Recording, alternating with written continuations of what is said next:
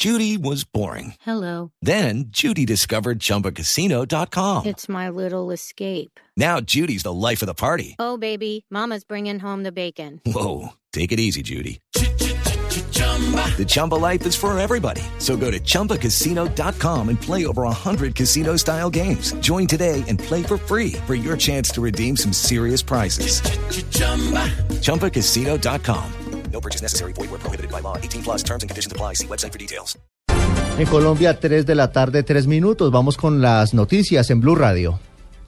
Dos personas muertas y más de 10 heridos deja un accidente de tránsito que involucra a un bus de la flota Magdalena en vías del departamento del Tolima. En la ciudad de Ibagué, la información con Juan Felipe Solano.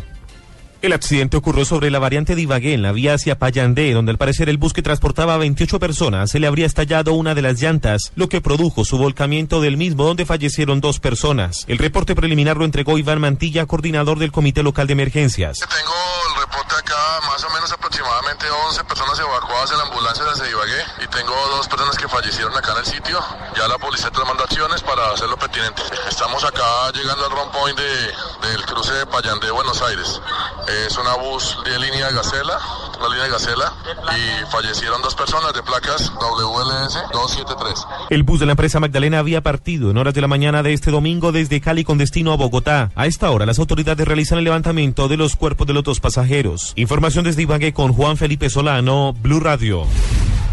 En las últimas horas fue capturado en Cartagena con fines de extradición por narcotráfico una persona que era requerida por los entes judiciales de Brasil. Los detalles con David Gallego. De la Dirección de Articulación de Policías Judiciales especializados con el apoyo del Comando Especial contra Amenazas Transnacionales del Ejército Nacional junto con la Fiscalía General de la Nación capturó a Juan Evangelista Ruidías Maya, quien es requerido con fines de extradición por las autoridades federales de Brasil. Ruiz Díaz Maya, natural de Guamal, departamento del Magdalena, fue solicitado en extradición a través de la Embajada de la República Federal de Brasil desde marzo pasado por los delitos de tráfico ilícito de estupefacientes. Este fue capturado en el barrio Crespo de la ciudad de Cartagena, en el departamento de Bolívar. David Gallego Trujillo, Blue Radio.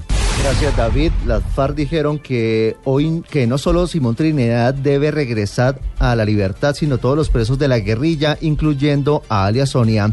Desde Cuba, Carlos Barragán con la información.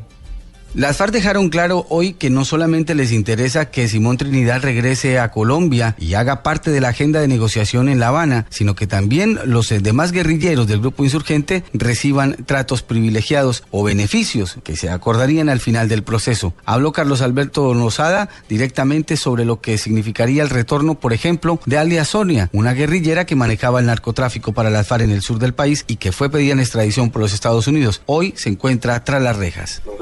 Planteado que la firma de la paz en Colombia debe posibilitar el reencuentro de todos los colombianos que de una u otra manera hemos estado involucrados en el conflicto. Sobre la posibilidad que de Simón Trinidad regrese a Colombia para manejar el tema de la dejación de armas, Victoria Sandino, otra de las negociadoras del grupo insurgente aquí en La Habana, ha señalado a través de un trino lo siguiente. Hablamos de dejación de armas. Simón Trinidad es plenipotenciario de la mesa y debe estar en el acuerdo final. Carlos Barragán Rosso, Blue Radio. Toda la información de las elecciones presidenciales en Perú en Blue Radio. Y avanzan las elecciones en Perú y ya las autoridades reportan algunas irregularidades en medio de las comisiones. Daniela Morales de Blue Radio enviada especial a los comicios presidenciales peruanos. Sigue subiendo la temperatura política aquí en Lima, Perú, a medida que van avanzando las elecciones. Pues hace pocos minutos fue capturado un candidato por la Alianza Popular después de, que fuera sorprendido por las autoridades con material político. Así lo ha dicho uno de los delegados de Fiscalía para Asuntos Electorales con propaganda eh, adhería a su vehículo, invitando a votar por su persona, claro está, ¿no?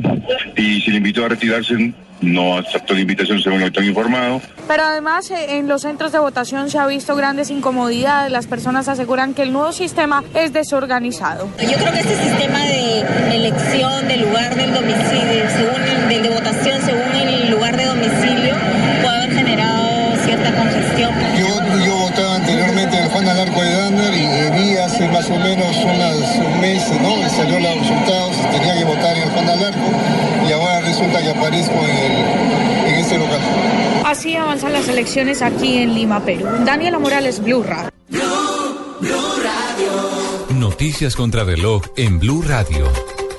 Vamos con noticias en contrarreloj porque en desarrollo con entrega de material alusivo al proceso de paz avanza por diferentes poblaciones del norte de Cesar y sur de La Guajira la caravana del movimiento Caribe de Artistas Académicos por la Paz con respaldo de la Unión Patriótica. La cifra, 300 han sido las tutelas que han tramitado la Defensoría del Pueblo en el Quindío este año para beneficiar a familias de víctimas del conflicto armado.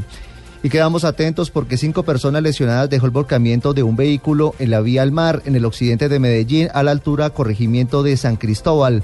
Los ocupantes del vehículo fueron trasladados a centros asistenciales. 3 de la tarde, 8 minutos. Conozca estas y otras noticias de Colombia y el mundo en blurradio.com y arroba.